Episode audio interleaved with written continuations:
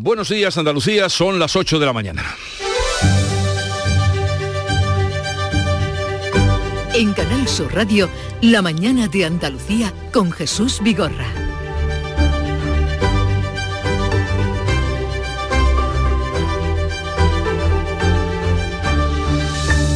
En la semana en la que se celebra el Día contra la Violencia de Género será el viernes 25. La actualidad política y judicial sigue marcada por las revisiones de condenas por la ley del solo sí es sí.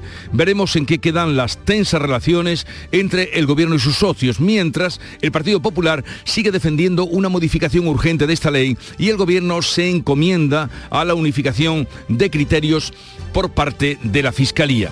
Es así que hablaremos hoy con la presidenta de la Asociación de Fiscales a partir de las ocho y media. Y esta semana además estamos pendientes de las lluvias, cómo no, que pueden llegar a Andalucía. Las precipitaciones caídas la semana pasada le han venido muy bien a cultivos como la aceituna y los cítricos. Además, han dado esperanza a los agricultores para la siembra de cereales y también de la remolacha. Y este lunes concluye en Madrid la sesión anual de la Asamblea Parlamentaria de la OTAN. Participarán Pedro Sánchez, el secretario general de organismos de la OTAN como Stoltenberg y el presidente de Ucrania, de Ucrania por videoconferencia. Ha muerto en Buenos Aires a los 93 años Eve de Bonafini, fundadora de las Madres de la Plaza de Mayo, asociación que se creó para visibilizar la desaparición de personas durante la última dictadura argentina. Y ha comenzado la Copa del Mundo de Fútbol en Qatar, una cita cargada de polémica por su política sobre los derechos humanos y el cambio de fechas de la competición. Hoy se disputan en Inglaterra, Irán, Senegal, Países Bajos y Estados Unidos, Gales. La mañana de Andalucía. Social Energy. La revolución solar ha llegado a Andalucía para ofrecerte la información del tiempo. Hoy tenemos en días con nubes que van a ir extendiéndose de oeste a este que pueden dejar algunas lluvias, temperaturas en ascenso, vientos de componente oeste que van a soplar con rachas muy fuertes en el tercio oriental de la comunidad. En noviembre, Black Friday Social Energy. ¿Quieres descuentos de 200 euros en tu instalación o prefieres un cheque regalo en el corte inglés o Amazon? Ilumina tu hogar noche y día consumiendo tu propia energía. Tu instalación en 20 días hábiles con baterías premium. ¿Qué más puedes pedir? Estudio gratuito en el 955 44 11 o socialenergy.es y aprovecha las subvenciones disponibles. La revolución solar es Social Energy.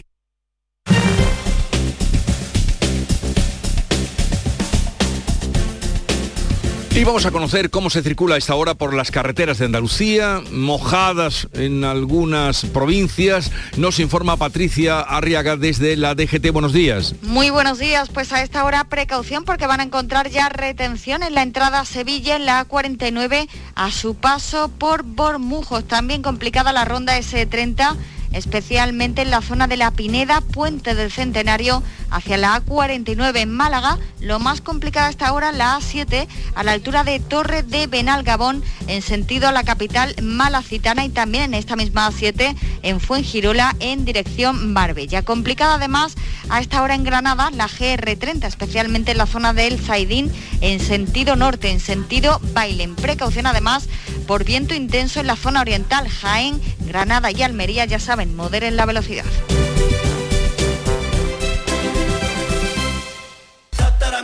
Ahora Eurojackpot, el mega sorteo europeo de la 11, es más millonario que nunca. Porque cada martes y viernes por solo 2 euros hay botes de hasta 120 millones.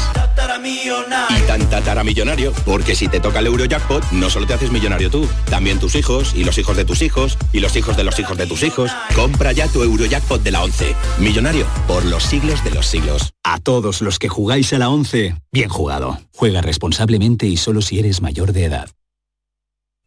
Empresario o autónomo, si has aumentado tu plantilla fija desde el 1 de abril con contrataciones indefinidas o fijos discontinuos, puedes beneficiarte de hasta 6.600 euros por cada persona trabajadora contratada. No pierdas esta oportunidad y solicita tu ayuda hasta el 2 de diciembre. Infórmate en el teléfono 012 o en la web de la Consejería de Empleo, Empresa y Trabajo Autónomo, Junta de Andalucía. En Canal Sur Radio, la mañana de Andalucía con Jesús Bigorra. Noticias.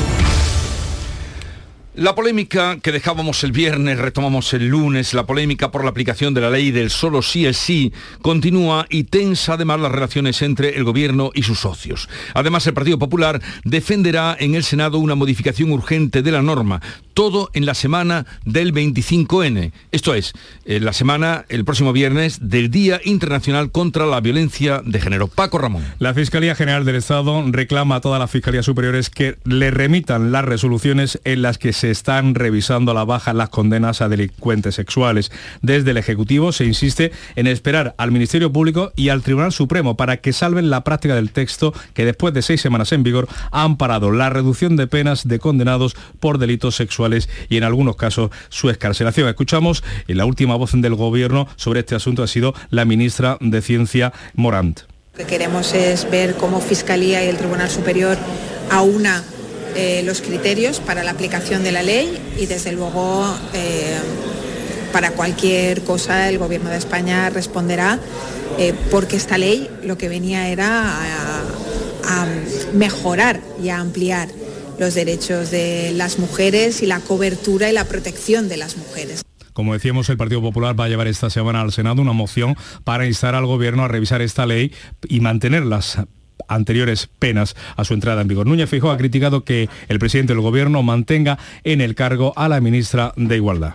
Vamos a ver si el presidente del Gobierno tiene capacidad para cesar a una ministra que no ha nombrado. Podemos sigue acusando a los jueces de propiciar esa reducción de las penas, lo dice la secretaria de Estado de Igualdad, Ángela Rodríguez. Que no nos despiste el ruido que dos o tres sentencias machistas puedan realizar. Esta ley va a funcionar. El caso es que por el momento se han producido ya una quincena de rebajas de penas. La consejera de Igualdad de la Junta de Andalucía, Loles López, también ha intervenido en este debate y ha pedido al Gobierno que ponga fin a la ley porque ampara, dice, al agresor y desprotege a las mujeres. La propia justicia ha dicho que a las mujeres se les está desprotegiendo. En vez de proteger a la mujer, se están parando al que hace la masacre se están parando al que comete ese malfario contra la mujer, al agresor, cómo se ampara y se protege al agresor y se desprotege a la víctima. Y que eso venga de una mujer duele todavía más. Así que creo que es hora de que el gobierno ya reflexione y ponga fin a esto. Y todo eso ocurre en la semana de la violencia contra la violencia de género, porque el día 25 esa es la llamada y aquí en Canal Sur Radio y Televisión se va a vivir de una manera especial. La Radio y Televisión de Andalucía ha preparado un programación, un programa especial la semana que hoy comienza con motivo del Día Internacional de la Eliminación de la Violencia contra las Mujeres el próximo día 25 de noviembre. Ana Canal Sur Radio y Radio Andalucía Información se van a ocupar de la lucha contra la violencia de género como un tema transversal. Va a ocupar toda la parrilla con reportajes, entrevistas y retransmisiones en directo de actos contra la violencia de género. También Canal Sur Televisión y Canal Sur Más se unen a esta iniciativa con contenidos especiales. En Qatar ha comenzado el Mundial de Fútbol, ya lo saben ustedes, bien que lo saben, una cita cargada de polémica por la falta de derechos de las mujeres y los colectivos LGTBI. La inauguración ha corrido a cargo del emir Hamad Al-Thani, sin mujeres en el palco, pero con un discurso sobre la diversidad. Junto al emir, el presidente de la FIFA, el suizo Gianni Infantino, que le ha pedido a Europa que pida perdón por todo lo que ha hecho a lo largo de su historia. Por las cosas que los europeos han hecho al mundo durante los últimos 3.000 años, deberían estar disculpándose otros 3.000 antes de empezar a dar lecciones morales a la gente. El comité organizador ha respondido a las críticas por la falta de derechos de las mujeres y los colectivos LGTBI como racistas. Y a todo eso, los ecuatorianos que pedían cerveza, cerveza en el primer partido que ganaron. Esta semana vuelve el mal tiempo a Andalucía, viento y lluvias es lo que se espera. Especialmente en las provincias de Huelva, Córdoba, Sevilla, Cádiz y Jaén. Todos los cultivos se han visto beneficiados por las últimas lluvias en Andalucía, en especial el olivar y los cítricos. Además han dado esperanza a los agricultores para la la siembra de cereales y del remolacha. Agricultores como Alejandro Oliver, presidente de la cooperativa San Sebastián de Lora del Río en Sevilla, esperan que siga lloviendo para los cultivos de invierno. De llover porque sequía tenemos. Para los productos de invierno, para poderlos sembrar, ha venido muy bien, porque ya va a coger la tierra un poquito de jugo y entonces podremos sembrar, que teníamos la inquietud de no poder sembrar, ahora lo que hace falta es que ya siga lloviendo Y en otras zonas de Andalucía, como en Málaga, los 19 litros de agua que han caído no han ayudado, no han ayudado a los cultivos subtropicales. El presidente de la Asociación Española de Frutas, Domingo Medina, reclama mejores infraestructuras para la agricultura. Que el sector de la agricultura tenga también un, reparto relevante con respecto al agua que, tengamos, que no sea solamente el agua para consumo humano, para la industria o para el sector turístico, sino que también tengamos algo de parte de esa poca agua que tengamos, pero que se piense también en la agricultura como un sector que es necesario del agua para su subsistencia. ¿no? La falta de lluvia ha obligado a muchos olivareros cordobeses de Baena a retrasar a este enero la campaña de recogida de la aceituna. El litro de aceite alcanza los 5 euros en origen, más de 6 en los viales de los supermercados. Se anuncian movilizaciones contra la nueva política agraria común. Ya saben ustedes, la PAC el próximo miércoles en Madrid. Cuéntanos, adelántanos desde Córdoba, Mar Vallecillo. Pues la organización agraria Saja vuelve a las movilizaciones a cuenta de la PAC. Participará en la concentración que se llevará a cabo en Madrid el próximo miércoles para protestar por la marginalidad a la que le somete el Gobierno en las negociaciones que mantiene con Bruselas. Todo ello a pesar de que son los grandes afectados, según denuncian. La patronal agraria asegura que la nueva PAC hará perder a los agricultores cordobeses más de 100 millones de euros y 500 en toda Andalucía. El miércoles, el ministro de Agricultura y el comisario europeo del ramo participan en unas jornadas en las que se va a tratar la nueva política agraria común y no han sido invitados, cosa que consideran inaudita e inadmisible. Ignacio Fernández Fernández de Mesa es presidente de Asaja en Córdoba. Rompe el equilibrio nacional al reducir el número de regiones y además eh, se ha hecho sin estudio ningún tipo de impactos y, los criterios técnicos y agronómicos de los agricultores, pues verdaderamente se los ha pasado por alto. Tenemos que seguir protestando, tenemos que seguir intentando cambiar esta situación en orden a que las cosas vuelvan a un sitio razonable según Asaja, la nueva PAC traerá menos dinero, más obligaciones, más burocracia y reducirá las producciones. El presidente del gobierno Pedro Sánchez, el secretario general de la OTAN Jens Stoltenberg y el presidente ucraniano van a hablar hoy en la sesión anual de la Asamblea Parlamentaria de la OTAN que concluye en Madrid. Zelensky va a intervenir por videoconferencia para pedir más apoyo militar, una cuestión que votará el Pleno de la Asamblea y que seguramente será favorable, saldrá adelante. La guerra ha centrado el discurso de Felipe VI este domingo cuando daba la bienvenida a los 30 países participantes en el Palacio Real. El rey ha elogiado la unidad de los socios de la Alianza Atlántica frente a Putin. Una vez más les transmito nuestro apoyo y solidaridad al valiente pueblo ucraniano. Por muy grave que sea esta guerra, lejos de dividir, ha unido de forma extraordinaria a los países aliados de la OTAN. De la guerra eh, en Ucrania, les contamos que Rusia ha lanzado más de 500 bombardeos este fin de semana, según Kiev. Más de una decena de misiles ha caído sobre la central nuclear de Zaporilla en manos de los rusos desde que comenzó la invasión. La planta daba entonces energía a una quinta parte del país que sufre ahora continuos cortes de suministro. El director del Organismo Internacional de la Energía Atómica, el argentino Rafael Grossi, ha notificado daños en edificios, sistemas y equipos de la planta. No ha habido fugas, pero con claro tono tono de alarma, ha clamado por detener esta locura. La situación es gravísima. Uh, la situación es gravísima y no es nueva. A quien quiera que sea el responsable le digo, detén esta locura. Estáis jugando con fuego. Es insostenible. La situación es tan tenable Aquí en España, la ministra de Defensa, Margarita Robles, ha visitado el centro de entrenamiento en la Academia de Infantería de Toledo, donde 65 voluntarios ucranianos aprenden a ser soldados y son instruidos por 70 efectivos del ejército español. No tenemos ninguna duda de que esta guerra la va a ganar Ucrania, la está ganando Ucrania y además están dando un ejemplo al mundo.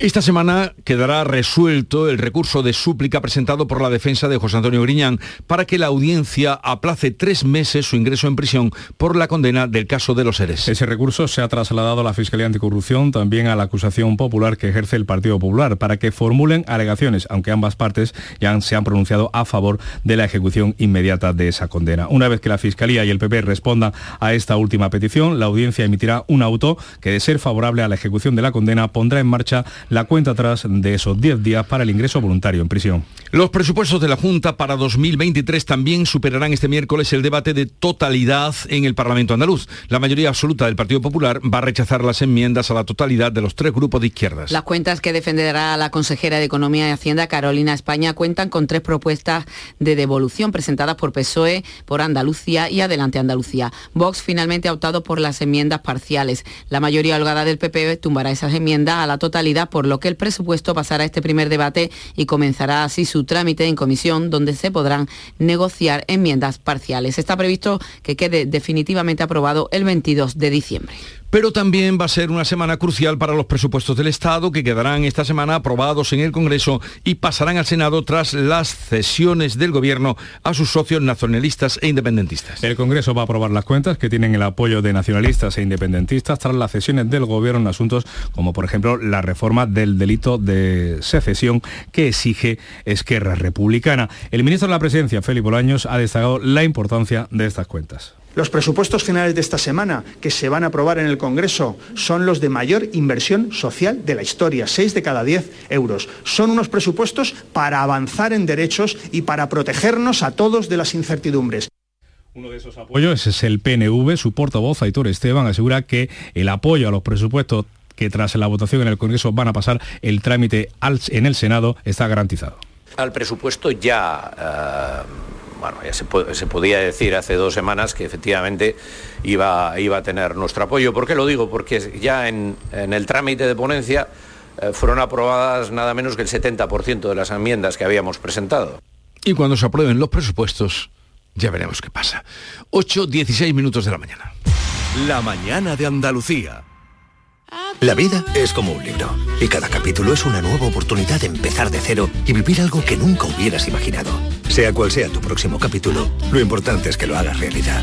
Porque dentro de una vida hay muchas vidas y en Cofidis llevamos 30 años ayudándote a vivirlas todas. Entra en cofidis.es y cuenta con nosotros. En cofidis.es puedes solicitar financiación 100% online y sin cambiar de banco. O llámanos al 900 84 12 15. Cofidis, cuenta con nosotros. En Conforama tenemos más Black a lo loco con descuentos extra en muebles y gran electro. Solo hasta el 22 de noviembre. Conforama. Hola, hijo. ¿Cómo te van las cosas?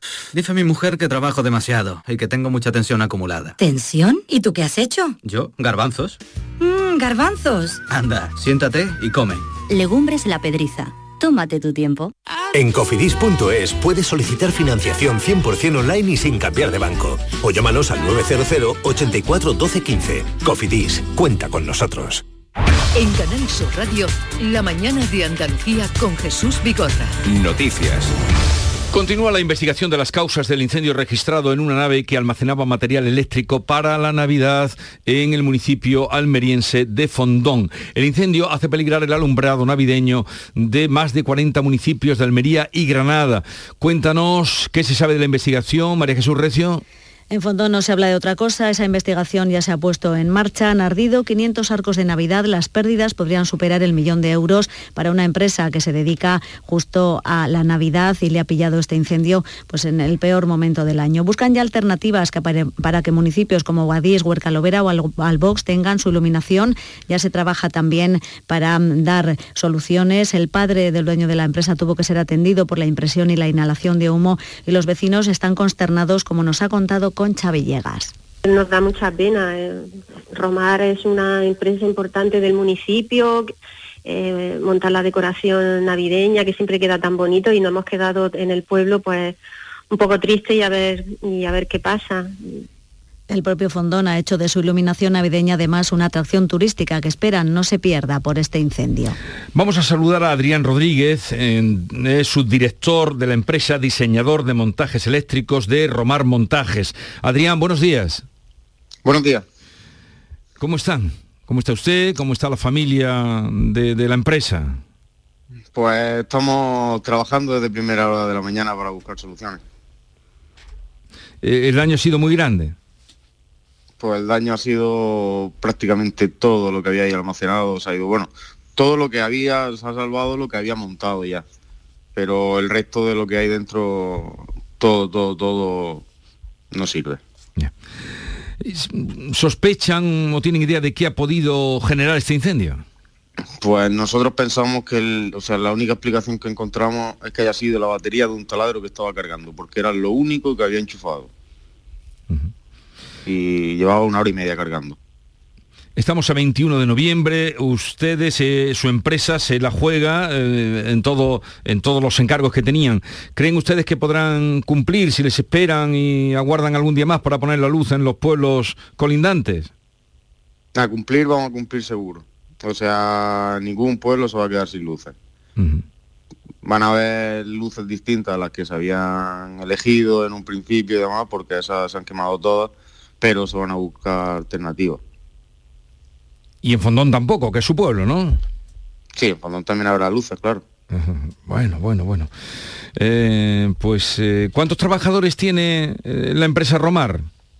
15 trabajadores somos. Y dice usted que están trabajando desde primera hora de la mañana, todos. Todos, sí. Pues nada, le deseamos lo mejor y, sobre todo también que, esos pueblos sigan confiando en ustedes, ¿no? me dice que tenían apalabrados cuántos, ¿40, 50? Sí, hay contratado unos 40, 50 pueblos. ¿Y todos mantienen el, trabajo, el encargo con ustedes? Sí, sí, estamos contactando ahora mismo con ellos, explicándole la situación y demás, pero por el momento lo están entendiendo. Vale. Bueno, pues no le entretengo más porque seguro que trabajo van a tener mucho, además usted me dice que van a cumplir y es seguro que sí. Eh, gracias por atendernos y, y nada, que vaya todo bien y ánimo para sacar la faena. Muchas gracias. Adiós. Adrián Rodríguez, su director y diseñador de montajes eléctricos que han sufrido, este golpe a tan solo semanas ya para encender el alumbrado. Vamos con otro asunto. Huelva y Málaga serán las primeras capitales andaluzas en encender el alumbrado navideño el próximo fin de semana en un año marcado por la reducción de horario por los altos costes de la factura de la luz. La mayoría de ayuntamientos ha reducido el horario o periodo de los alumbrados con el objetivo de reducir el consumo de luz y contribuir al ahorro energético. En concreto, la capital onubense tiene previsto el encendido navideño el viernes 25 de noviembre, mientras que la fecha fijada en Málaga es el 26 de noviembre. 25, 26, el 5 de diciembre nos dicen que será en Sevilla. La cumbre anual del clima ha concluido en Egipto con un acuerdo de mínimos, sin apenas avances. Los participantes han aprobado un fondo para los países vulnerables, pero sin especificar ni cuánto va a ser la cuantía y lo más importante, ni quién lo va a pagar. La oposición de China, de Rusia, de Arabia Saudí a reducir los combustibles fósiles ha frustrado ese intento de contener el aumento de la temperatura del planeta en esta COP, en esta cumbre. El secretario general de la ONU, Antonio Guterres, ha admitido que ese objetivo ya no se puede alcanzar y ha advertido de que el mundo sigue al borde de la catástrofe climática. Desde Bruselas se habla de decepción, también un sentimiento que comparte la ministra de Transición Ecológica, Teresa Rivera, quien ha lamentado lo corta que se ha quedado esta cumbre. Nos quedamos como estábamos en mitigación, suficiente como para seguir eh, acelerando en el tiempo por venir, pero obviamente muy por debajo de nuestras, de nuestras expectativas. Por cierto que la próxima cita, la número 28, la COP28, se va a celebrar dentro de un año en los Emiratos Árabes Unidos, que por cierto es el séptimo productor mundial de petróleo. Un juez de Francia ha mandado a la cárcel al asesino confeso de Vanessa. Es una niña española de 14 años estrangulada en un pueblo cercano a Burdeos, donde vivía con su familia desde hace un año. El agresor ha contado que no la conocía de nada, que la raptó el viernes cuando la vio salir del instituto, la violó en el coche en el que se la llevó y después la estranguló. Abandonó el cuerpo en una casa donde los gendarmes lo encontraron horas después. El padre español, la madre colombiana y sus dos hijos están recibiendo apoyo psicológico y del consulado de España. El acusado de 31 años había sido condenado por otra agresión sexual cuando era menor de edad y no constaba en los programas de seguimiento. Su abogado defensor hablaba anoche a la salida del Palacio de Justicia. Et tout le travail de l'instruction euh, va être d'essayer de comprendre ce qui a pu se passer.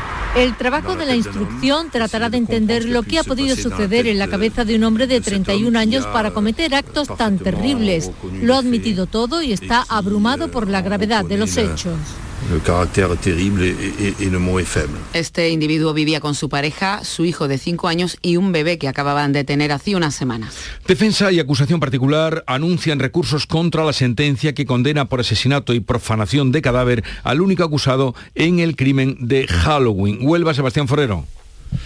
¿Qué tal? Buenos días, eh, Jesús. En la sentencia se considera probado que el ahora condenado golpeó mortalmente a la víctima y decapitó el cadáver, metió la cabeza en una bolsa de plástico, se paseó con ella por la calle y se la mostró a varios viandantes. Todo esto ocurrió a finales de octubre de 2020, pero el abogado de la defensa considera ahora que se ha vulnerado el principio de presunción de inocencia de su representado y se ha cometido un error en la valoración de las pruebas, ya que asegura que no hay huellas del condenado en el calentador de gas con el que mató a la víctima o en el cuchillo que usó para degollarlo. Por su parte, el letrado de la familia del, del asesinado recurrirá para que se incluya la agravante de alevosía y el delito contra la integridad moral.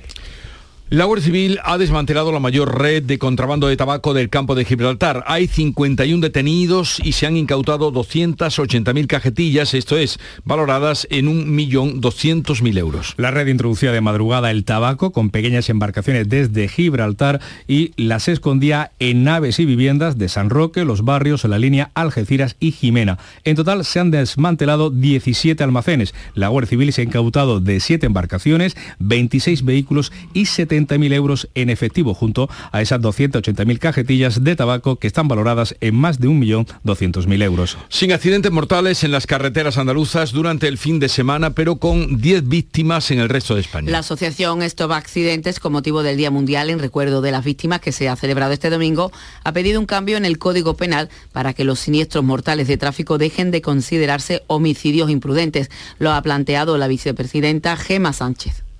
Los siniestros viales con resultado de muerte se consideran homicidios imprudentes. ¿Dónde está la imprudencia? Son homicidios dolosos porque la persona era consciente de lo que estaba haciendo. En lo que llevamos de año, más de mil personas han fallecido en las carreteras españolas. Día de la infancia, la pobreza infantil tiene secuelas de por vida y en muchos casos afecciones en la salud. UNICEF ha centrado su campaña en la salud mental y la pobreza infantil. Esa deja secuelas de por vida. Los especialistas que trabajan con los menores avisan de que este asunto está siendo hoy por hoy infravalorado, como explica este profesor de la Universidad de Málaga y director de Centro de Acogida de Menores, Santiago Ruiz Galacho. La adolescencia especialmente está sufriendo eh, un deterioro de la salud mental. Venimos de una pandemia que ha generado un efecto que estamos empezando a ver ahora y además tenemos que tener en cuenta que los datos de maltrato a la infancia eh, están eh, disparados. Sabemos que en Málaga al menos 853 menores han sido en este último año puestos en riesgo por situaciones de maltrato. En Málaga todo está listo para la celebración de la Copa Davis de tenis a partir de mañana martes, un acontecimiento que dejará 40 millones de euros en la ciudad. María Ibáñez. La cita deportiva va a generar 35.000 pernoctaciones durante estos días en hoteles de la capital y la Costa del Sol. Se espera la llegada de 60.000 personas. Este domingo ha sido jornada de puertas abiertas para que los malagueños pudieran contemplar la transformación del Palacio de los Deportes, donde se jugará, y también los alrededores que acogen las carpas con las pistas, donde ya entrenan los tenistas. Eh, hemos hablado con el gerente de Málaga y Eventos, con Nacho Gómez, que nos habla de esa transformación del Palacio de los Deportes Martín Carpena y los alrededores lo que es conocido como el parking de las caravanas, ahí hay dos pistas de entrenamiento, hay un restaurante para jugadores, un restaurante para la gente de mantenimiento y una zona de relajación de jugadores y familiares de jugadores. En la entrada principal del Carpena se ha creado una fan zone de 3.000 metros cuadrados, donde habrá distintos stands, activaciones, eh, eh, hay un escenario que habrá música en directo, etcétera. En definitiva, Málaga va a reunir a partir de mañana los ocho mejores equipos del mundo de tenis hasta el domingo, cuando se dispute la gran final a partir de la una de la tarde. Esperemos que en esa final esté el equipo de España. Lunes mágico, el de hoy en Granada y próximos días, porque comienza la edición número 21 del Festival Internacional Mágico de Granada, Ocus Pocus Festival. Laura Neto. Los más pequeños son los protagonistas en el inicio del festival, porque este lunes a las 11 tendrá lugar la Gala de la Infancia, con escolares y en colaboración con aldeas infantiles. Los espectáculos centrales tendrán lugar en el Teatro Isabel la Católica con artistas de todo el mundo. Lo explica el director de Ocus Pocus, Miguel Puga. Mago Miguel. Vamos a intentar recuperar cosas que que se hicieron hace 21 años, ¿no? Que por ejemplo en magia en la calle, gratuita para la gente, ocurrirán acciones de magia durante los días del festival. Y vamos a, intervenir haciendo talleres de magia en prácticamente todas las bibliotecas de Granada. Tenemos un programa extensísimo, es cosa de magia, lo vais a disfrutar. Este año el festival concederá el premio Gran Hada al mérito mágico al mago Miguel Ángel Gea. Granada, Granada. Y los aficionados franceses a los toros están protestando contra la prohibición de los festejos taurinos en una docena de ciudades. Ya les llegó a ellos, porque son 12 ciudades las que claman respeto por la libertad cultural concedida por la República hasta ahora. Ya veremos qué pasa en lo sucesivo. Y el Salón Internacional del Caballo de Sevilla, SICAP, ha cerrado su 32 edición con más de 250.000 visitas y la recuperación de las ventas a niveles previos a la pandemia. La Asociación Nacional de Criadores de Caballos de pura raza española aseguran que el éxito ha sido masivo y que el volumen de negocios que han realizado roza el 50% de las transacciones del sector que lleva durante todo el año. El SICAP tiene un impacto, el SICAP, perdón, tiene un impacto económico en Sevilla de 40 millones de euros. Llegamos así a las 8 y media de la mañana, tiempo ahora para la información local, luego abriremos eh, mesa de diálogo, charla con Javier Caraballo, Estela Benot y Pepe Landi. En la mañana de Andalucía de Canal Sur Radio. Las noticias de Sevilla. Con Pilar González. Hola, buenos días. El Palacio de Congresos de Sevilla es un foco de atracción económica consolidado y que avanzan sus números. En el Salón Internacional del Caballo, clausurado anoche, se ha hecho el 47% de todas las transacciones que hace el sector durante el año. En la ciudad, un fin de semana más en el que la policía ha tenido que desalojar y precintar locales nocturnos. Enseguida se lo contamos antes el tráfico. Hay pequeñas retenciones en las autovías de acceso a Sevilla. En la A49 son cuatro los kilómetros y en el interior de la ciudad el tráfico es intenso en las avenidas de entrada. En cuanto al tiempo, hoy tenemos nubes, esperan lluvias ocasionales, sobre todo por la tarde. La máxima prevista es de 19 grados en Morón, 20 en Écija y 22 en Lebrija y Sevilla. A esta hora 12 grados en la capital. Reciclos llega a tu ciudad. La nueva aplicación con la que podrás ganar premios solo por reciclar. Participa reciclando latas y botellas de plástico de bebidas. Cuida tu entorno y gana premios. Descárgate la aplicación Reciclos y empieza a formar parte del reciclaje del futuro. Ecoembes.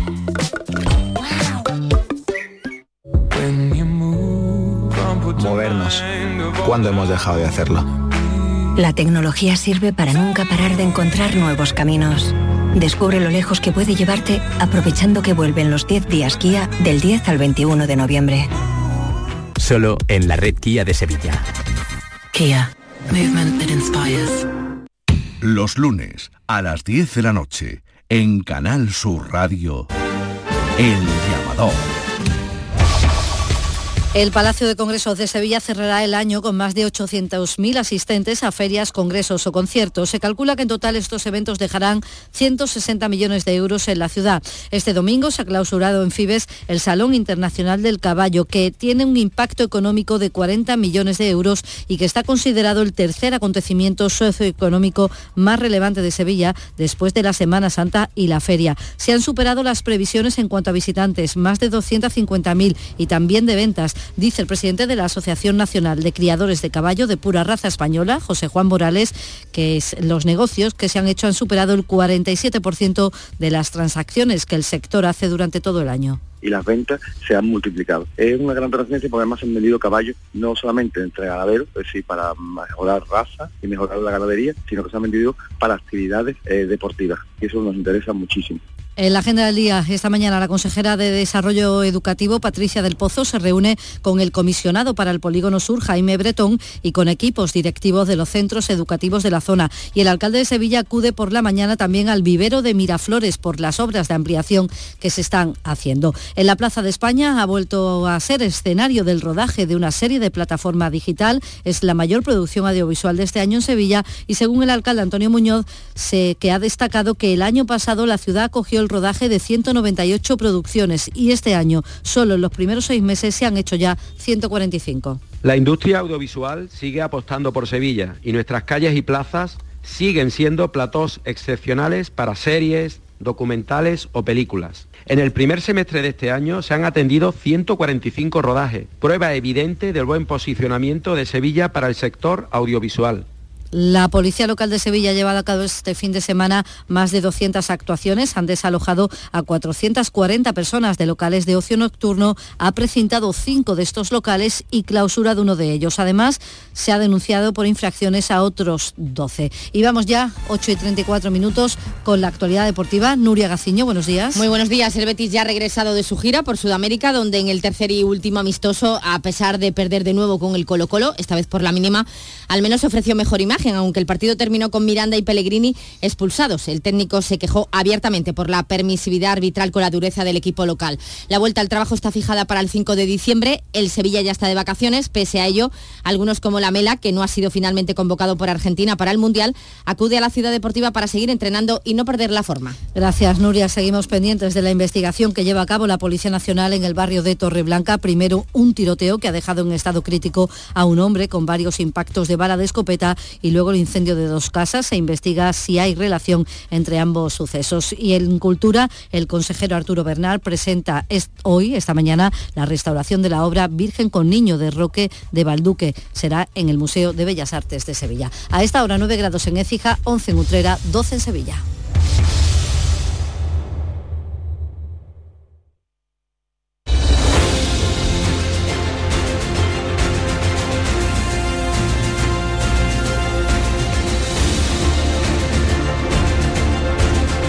21 de noviembre comenzamos la semana, hoy con Estela Benot, Pepe Landi y Javier Caraballo. Será en un momento.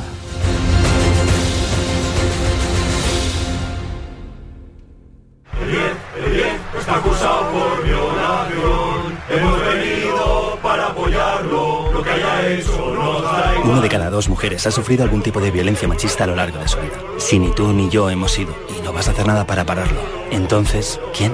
Delegación del Gobierno contra la Violencia de Género. Ministerio de Igualdad. Gobierno de España. La tarde de Canal Sur Radio con Mariló Maldonado tiene las mejores historias y las más emocionantes. Un programa para disfrutar de la tarde, cercano, pendiente de la actualidad, con un café con humor. Te escucho en tu radio. La tarde de Canal Sur Radio con Mariló Maldonado. De lunes a viernes a las 3 de la tarde. Más Andalucía, más Canal Sur Radio. Buenos días. En el sorteo del sueldazo del fin de semana celebrado ayer, el número premiado con 5.000 euros al mes durante 20 años y 300.000 euros al contado ha sido 14.312 14312 serie 43043. Asimismo, otros cuatro números y series han obtenido cada uno de ellos un sueldazo de 2.000 euros al mes durante 10 años. Puedes consultarlos en juegos11.es. Hoy, como cada día, hay un vendedor muy cerca de ti repartiendo ilusión. Disfruta del día. Y ya sabes, a todos los que jugáis a la 11, bien jugado. Esta Black Week Hyundai te regala tiempo. Porque si te llevas un Hyundai Tucson número uno en ventas en España, con todo incluido y con las mejores condiciones a tu medida, te ahorrarás mucho tiempo de espera. Black Week de Hyundai. Lo quieres, lo tienes. Condiciones especiales para unidades en stock. Más información en hyundai.es. ¿Y tú? ¿Qué radio escuchas? El Club de los Primeros, Jesús Vigorra y todos los programas que tiene Canal Sur, los mejores. Yo estoy 24 horas con Canal Sur. Es la mejor cadena que se puede escuchar. Sobre todo los informativos me encantan porque me dicen cosas para estar alerta. Canal Sur Radio, la radio de Andalucía. Yo escucho Canal Sur Radio. Unidad, igualdad, esperanza. Tú puedes. Hemos salvado miles de vidas. Contra la violencia de género, cada paso cuenta. Recuerda siempre este número.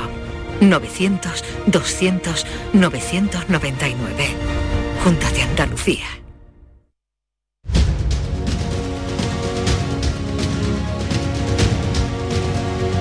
En Canal Sur Radio, La mañana de Andalucía con Jesús Vigorra. Y para hablar de los temas de actualidad que venimos contándoles desde primera hora de la mañana, están hoy con nosotros Estela Benó mm, del diario ABC. Buenos días, Estela. Hola, ¿qué tal? Muy buenos días. Bien, bien, ¿cómo estás tú? Fenomenal, de lunes, ¿qué más queremos?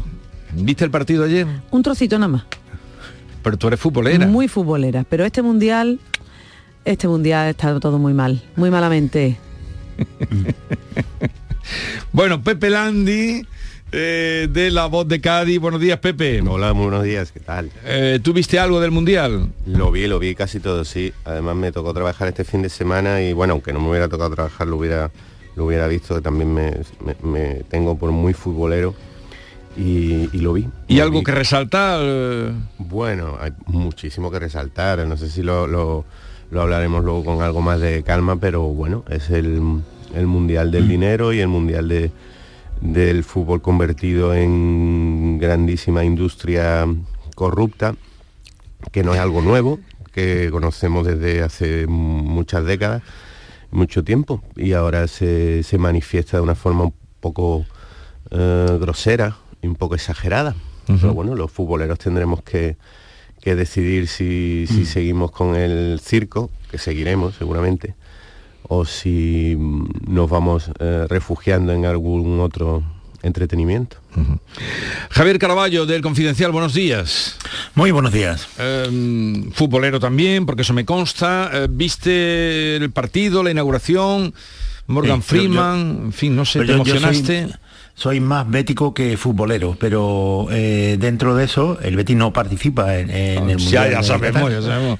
Eh, no, no, pero eh, dentro de eso, a ver, eh, a mí me parece que es muy interesante este debate. Yo, yo veo el mundial, y pero, pero el hecho de que vea el mundial no me priva de que sea necesaria una reflexión sobre lo que implica eso, qué parte de la hipocresía somos capaces de asumir cada uno de nosotros, sabiendo, como sabemos, que somos espectadores de una infamia. Bueno, pero se ha hecho a las claras, es que ahora todo el mundo se raja las vestiduras, pero eh, eso se hizo, han pasado, han pasado 10 días, años. Es que han pasado 10 años desde que se eligió el a Qatar como sede de este mundial. Y todo lo que ha sucedido en estos 10 años ha sido escándalo tras escándalo. Y efectivamente yo, yo coincido con vosotros, lo hemos visto y es lo que dice Pepe Landi, ¿no? Ha sido, ahora lo estamos mm, evidenciando de manera grosera, ¿no? Se, se ha levantado el velo, nunca mejor dicho, y, y estamos viendo la barbaridad que es pues ese mundial allí, las circunstancias de las personas que están, la, la, la poco que les gusta además el fútbol, lo poco que les interesa, porque uno de los detalles del día, hay 50.000 cosas para comentar efectivamente, pero uno de los detalles del día es que en, la- en el descanso del partido de ayer, donde Qatar iba perdiendo, pues se fue la mitad, prácticamente todos los aficionados cataríes. Eso demuestra que estaban allí pues porque estarían eh, invitados, pagados o lo que sea. Pero, y eso contrasta con los dos bares o tres bares de Doha que ponían el fútbol, que estaban a tope en las pantallas de televisión, con gente de pie, filas y filas y filas, porque no había suficiente pantallas de televisión para que la gente de la calle pudiera ver el mundial. Luego eso nos demuestra lo que están haciendo, ¿no? Lo que, lo que supone ese, ese, ese- este mundial allí. Dinero, eh, lavar las corrupciones de unos y de otros. Y bueno, en un país que no se respetan los derechos humanos y en el que dicen que hay, las ONG dicen que hay más de 6.000 muertos entre los trabajadores que estaban allí. Por lo tanto, pues es muy, en fin, es todo un escándalo. Yo no sé lo que va a pasar hoy. Estoy deseando que salga Inglaterra a jugar a- al campo hoy para ver qué brazalete lleva el capitán, porque ahí, se, ahí hay mucho um, tela que cortar. Él quiere llevar un brazalete con los, los colores de la bandera del arco iris. Eh, ha dicho que le da igual, Pero- que van a pagar la, la multa si se la pone la FIFA y la Sí. FIFA los está presionando hasta límites insospechados para, para que no se la pongan. La FIFA, la FIFA, La FIFA, la FIFA. Así la que estoy FIFA. deseando a ver qué y pasa. a ver cómo No, pero- reacciona también, a ver cómo sale también Irán. Exacto. Eh, con la, la situación Unidos. social que hay en Irán, también los jugadores en los últimos partidos han iniciado el encuentro sin cantar el himno, lo que se ha entendido como una cierta forma de protesta y también poniéndose una sudadera negra que cubre la camiseta. Mm. Bueno, vamos a seguir Vamos a seguir por este camino, creo, en varios... Bueno, Inglaterra también ha anunciado que va a empezar el partido con la rodilla en tierra, que era el símbolo de apoyo al bueno al Black Lives Eso Matter. es contra el racismo. contra el racismo pero bueno ya se mete en el saco también eh, lo de los derechos humanos y, y todas las las pérdidas humanas que ha habido en, en las obras de, de trabajadores. Lo que vamos a ver es la capacidad del fútbol también para transmitir este tipo de mm, protestas simbólicas, para llamar la atención mm, dentro de, de la tremenda ceremonia de hipocresía, hipocresía individual, como decía Javier, que tenemos que, afrontar cada uno, de si este, este circo no- nos sigue gustando y compensando, que insisto en que yo creo que, que sí, que va a ir por otro, mm, por otro camino, pero también vamos a comprobar bueno, la fuerza de, de los símbolos, de las protestas simbólicas, que tampoco son tan nuevas en el mundo del, del fútbol, porque yo me, he estado haciendo una lista de- de, digamos de incongruencias políticas y de hipocresías políticas que ha tenido el fútbol a lo largo de su historia y, no sé y he parado en la segunda cuartilla ya porque ya era era demasiado pero bueno mm, el hecho de que de que esta situación sea conocida de que sea antigua de que el mundial se eligiera la sede hace 10 años tampoco debe hacernos, creo, a cada uno desistir de, de- de- de, bueno, de, de señalar, de levantar la voz, de, de- de destacar No, pero- este pero- tipo de símbolos que, que- qué peso puedan tener. ¿no? A ver, que, que esto va a seguir sucediendo. Si es que eh, hace poco también se confirmó que la sede de los Juegos, eh, los Juegos Olímpicos de invierno va a ser en Arabia Saudí, creo que en el 2027.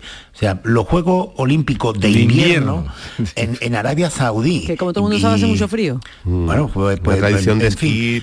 esquí y- tremenda. Claro, pero igual que, que- igual que lo que sucede en Qatar, eh, fútbol, era claro, inexplicable. O sea, nadie podía imaginarse que se celebrara un mundial en Qatar por las temperaturas que hay. Allí Sí. eh, los estadios que estamos viendo son eh, de, claro, como, como ahí lo, lo único que, que tiene el emir, o sea, de, eh, a puerta es dinero, pues eh, ahí están los, esta- eh, los estadios con aire acondicionado, zonas ajardinadas, lo que no es Qatar se ha construido para este mundial. Y lo extraordinario es que eh, se celebre ahora en, puertas de la Navidad o casi, ya en Navidad, eh, sobre todo en Centro Europa.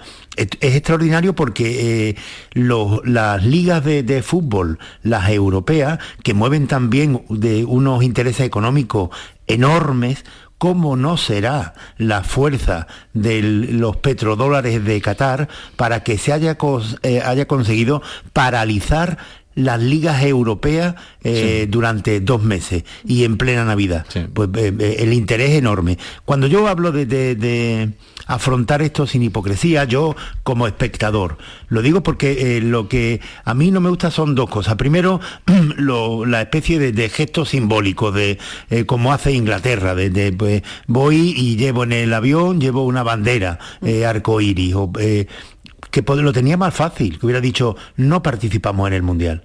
Pero estos no son capaces de hacerlo. Entonces, los gestos simbólicos que se quedan a medio camino, pues, pues eh, no me gustan.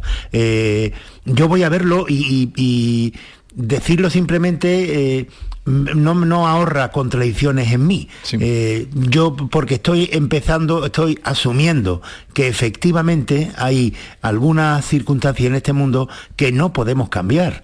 Y, y, po- llegaríamos a, simplemente decir, pues si no vamos a poder cambiar la realidad de Qatar o de Arabia Saudí, eh, al menos a ver si conseguimos mejorar en algo. O sea, yo voy a una, una política posibilista ahí, de qué se puede lograr que cambie. Y lo traslado, por ejemplo, a algo que, que- he hecho con, con respecto al Mundial de Qatar. No estamos ajenos a las contradicciones nosotros mismos en España, lo hablamos hace poco con la valla de Ceute de Melilla asumamos de una vez, de una vez que convivimos con la eh, miseria que hay en África y que no podemos tener una política de puertas abiertas. Asumamos en la política española de una vez que lo que hacemos para preservar aquí el discurso de los derechos humanos es pagarle a Marruecos para que haga de policía malo en las relaciones con en, cada vez que viene una avalancha. Y una vez asumido eso, desde luego exigirle a Marruecos el respeto de los derechos humanos cuando tenga que disolver una avalancha como la que ocurrió en, en Melilla. Asumamos eh, dentro de ese posibilismo lo que podemos y lo que no vamos a poder hacer. Claro, porque es que al final la, hipocresía es que cada uno mm, individualmente creo tenemos que, que- que analizar la, la cantidad de hipocresía que aplicamos en, en- en todo este tipo de, de debates, porque, bueno, eh, decía antes Estela, es que hace 10 años que se concedió el Mundial. Bueno, en estos 10 años, que por cierto la mayoría de los dirigentes de UEFA y FIFA, incluso de algunos gobiernos participantes, eh, están en proceso por corrupción o han sido incluso condenados por, corrupción en estos 10 años. En estos 10 años ese dinero eh, de países, en fin, donde los derechos humanos no valen nada.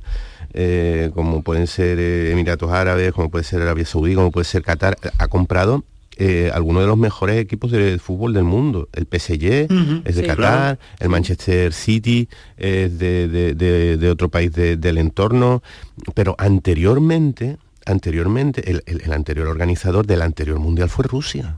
Sí. O sea, es que también que ahora nos llevemos las manos a la cabeza.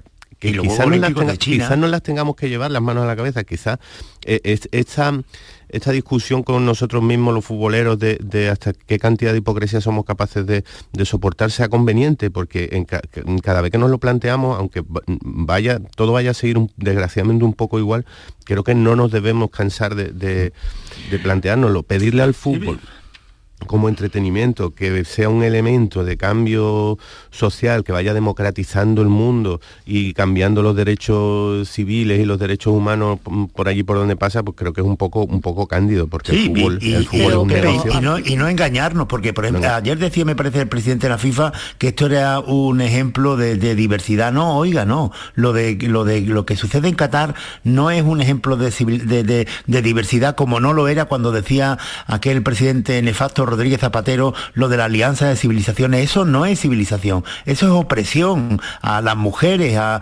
al distinto, a los homosexuales. Eso no, no es, no hay que asumirlo como si fuera una cultura distinta. O como dice el presidente de la Federación Española de Fútbol, Luis Rubiales, que gracias a, a los mundiales y a los acuerdos, pues se está avanzando en la igualdad de hombres y mujeres en Qatar. Es Eso- mentira, eso- es, eso es que eso es mentira. mentira. Bueno, es que la Federación Española, perdón, la Federación Española se ha llevado varios años la Supercopa a Arabia Saudí con el argumento Y otra vez se va a llevar. directamente estúpido de decir, no, es que favorecemos el avance de los derechos de- y las libertades de las mujeres. Mm, Pero bueno, ¿alguien ha ido al día siguiente de la celebración de una Supercopa o a la semana siguiente a Arabia. Saudí a ver si se ha avanzado un, un- un milímetro en algún tipo de libertad, en algún tipo de derecho hacia la- las mujeres? A ver, Yo- que- pero, el- pero yo también quiero decir una cosa, me queda eviden- evidenciado, lo sabemos todos los que estamos aquí comentando y todas las personas que nos están escuchando, que aquí el que manda es el dinero. Y da igual que sea sucio, limpio o medio pensionista. El que manda es el dinero y es lo que está mandando para el Mundial de Qatar. Pero eso no quiere decir que nos tengamos que callar y que aguantar. A lo mejor resulta que es verdad que estamos haciendo todo una, una, em, un ejercicio de hipocresía muy grande, porque a los que nos gusta el fútbol queremos ver los partidos, pero no queremos verlos, pero eh, tenemos un- una contradicción moral porque vaya barbaridad. Pero entonces, ¿qué hacemos? ¿Nos callamos? No. Yo creo que todo lo que están haciendo allí es relevante y que aunque sea un milímetro que se mueva, un milímetro que es bueno. Y pongo el ejemplo de Irán. ¿Qué ha pasado con esa chica con el velo mal puesto? La que están liando allí, Sí. siguen trabajando. Si se hubieran callado, ¿qué pasa con Eve de Bonafi, que se ha muerto la señora? ¿Esta señora se cayó en aquel momento? No se cayó. Es que si nos callamos entonces es cuando nos pasan por lo harto. Lo que hay que hacer es mm, aprovechar que el Mundial es una barbaridad, en mi opinión personal, y yo creo que la de muchas personas, por todo lo que estamos comentando, por el gasto además que supone para nada, porque el estadio donde se inauguró el Mundial, cuando termina, está en medio de la nada, o sea, está en medio del desierto. Y luego allí no saben lo que van a hacer con aquello. O sea, que es que todo es un contrasentido, con el aire acondicionado a tope puesto, porque allí hace un calor insoportable. Y además con ese calor no tienen cerveza.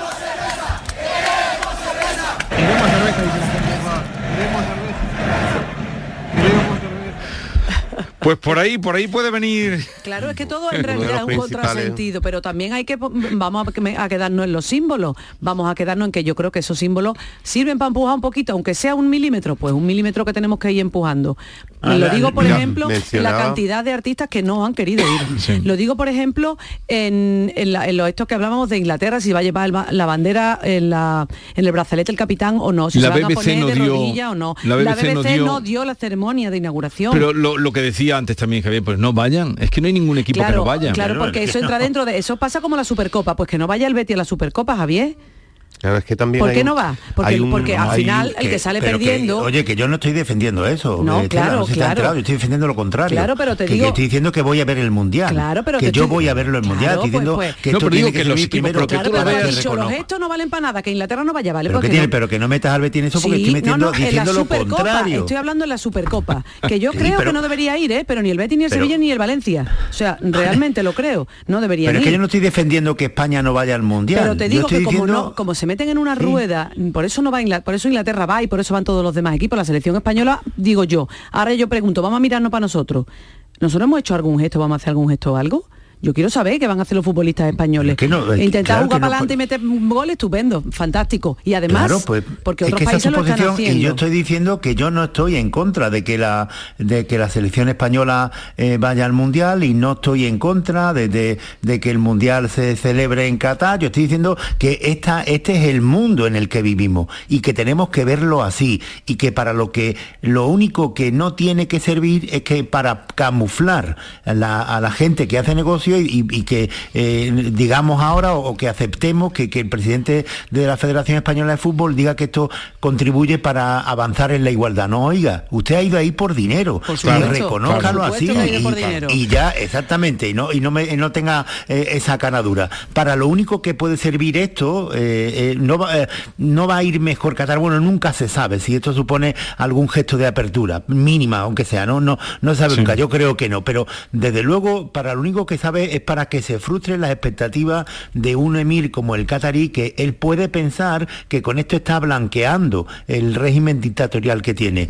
Y nunca se va a hablar más de, de los abusos, eh, de, de los crímenes que se puedan cometer en Qatar, nunca se va a hablar más que durante estos días. Porque eso, de eso sí que no lo consigo. Bueno, hemos conocido, hemos conocido la situación de semiesclavitud en la que, que además está regulada y, y am- admitida y permitida legalmente en Qatar y en otros países del entorno eh, respecto a los trabajadores inmigrantes. En la que no, han trabajado. no la habríamos conocido. Exacto. No la habríamos Va- conocido probablemente eh, sin este mundial, que al Va- final mm, no sé si, si va a ser contraproducente para, para Qatar, si pretendía blanquear su imagen, lo que está haciendo Es también es airear un- una cantidad de barbaridades, de conflictos sociales que probablemente no habríamos conocido en- de otro modo. Veremos en sucesivos días qué va pasando. Vamos a otro asunto, ya que no podemos retrasar el Mundial ni pararlo, vamos a otro asunto.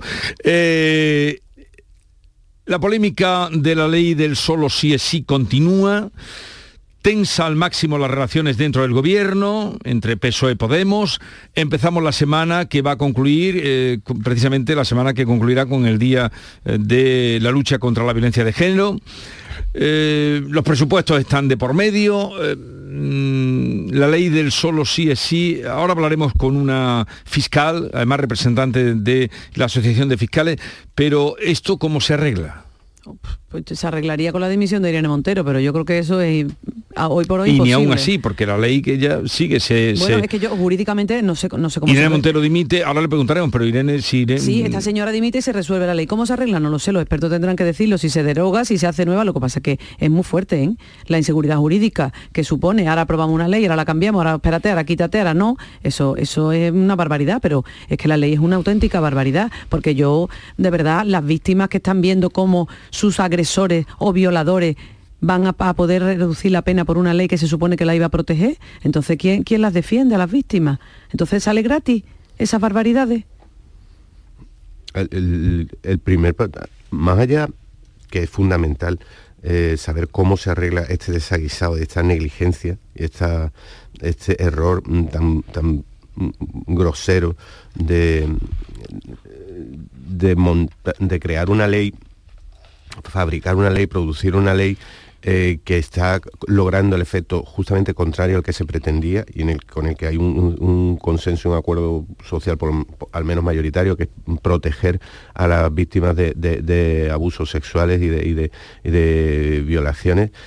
Al margen de, ver cómo se arregla, que puede que, mm, que sea a través de finalmente tenga que venir al rescate la Fiscalía General del Estado y, y el, y el Poder General eh, mm, Judicial para eh, para intentar mm, ordenar, coordinar la aplicación de, de la ley, creo que lo que es fundamental es que alguien dé la cara. Y es que se asuma que se ha cometido un error muy, muy grueso que se ha cometido un error muy grueso. Y, en la política la única forma de asumir errores tan groseros es dimitiendo y marchándote y dejándole el sitio a otro. esa, estás- esa- tú esa sería, esa No, pero yo creo que la razón, lógica tan simple Claro. mm, que, que ninguno de nosotros aspiramos a que se aplique, claro, porque la, la- la- la lógica simple en, en la política partidista es- es- está en extinción, está en peligro y está siempre en retroceso. A ver, eh, Javier, que nos queda un minutito. eh, Que nos queda un minuto. Bueno, el, el- Sí, el luego minuto seguimos, luego seguimos.